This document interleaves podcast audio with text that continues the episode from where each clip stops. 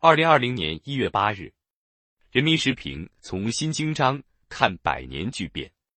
陆亚南，一九零九年十月二日，中国自主设计建设的第一条铁路——京张铁路正式通车，打破了中国人不能自建铁路的论调。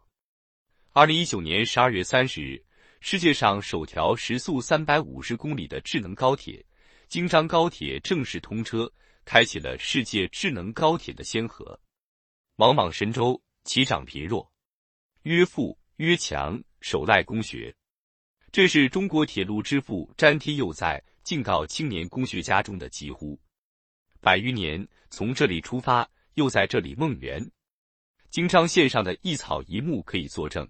京张之变。铁路之强，正如习近平总书记深刻指出的，从自主设计修建零的突破到世界最先进水平，从时速三十五公里到三百五十公里。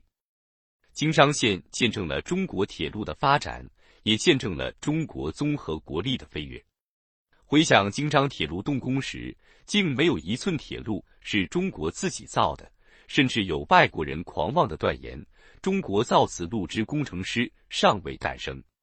如今，航拍中国具有完全自主知识产权的复兴号如银龙穿梭，三点五万公里高铁网让身处天南海北的中国人远在天涯，近在咫尺。自主建成世界上海拔最高的高原铁路，荷载最重的重载铁路，拥有世界上运营时速最快的智能铁路。自动驾驶、智能体检的高铁面试，一项项填补空白的世界之最，正是中国人攻坚克难、矢志创新的最佳写照。在积贫积弱的旧中国，老京张的修建可谓步履维艰。由于八达岭段坡度较大，施工装备有限，投入经费不足，工人靠肩挑手凿，才打通了长度仅一公里的八达岭隧道。为此，詹天佑不得不设计了省工却耗时的人字形铁路。而新京张配备最大台车、最智能盾构机、最快铺轨机，全周期智能建造、智能运维。十二公里的新八达岭隧道内，更建成了埋深一百零二米的世界最深高铁站。施工装备与建造技术之变，正是中国跻身建造强国的生动缩影。京张铁路百年跨越，彰显了社会主义制度的巨大优越性。新中国成立之初，国内铁路犹如万国机车博物馆，总里程仅两万公里左右，其中一半还处于瘫痪状态。人们知道要想富，先修路，但面对崇山峻岭，财力不足，如何能够钻山入地？核心技术买不来，求不到。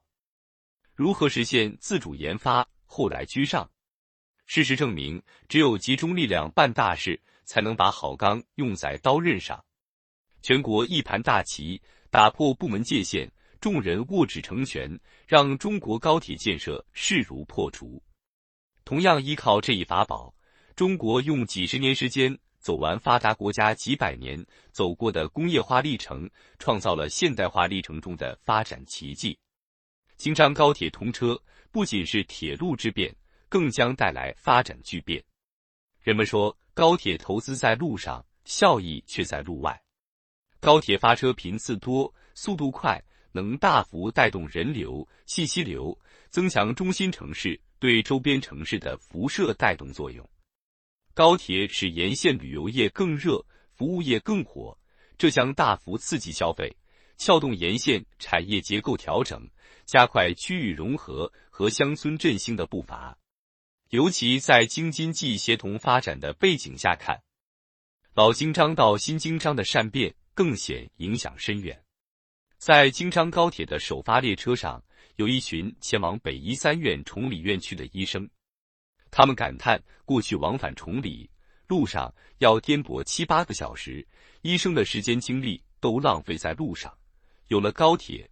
更多优质医疗资源可以下沉，河北小县城的乡亲们可以在家门口就享受北京的优质医疗。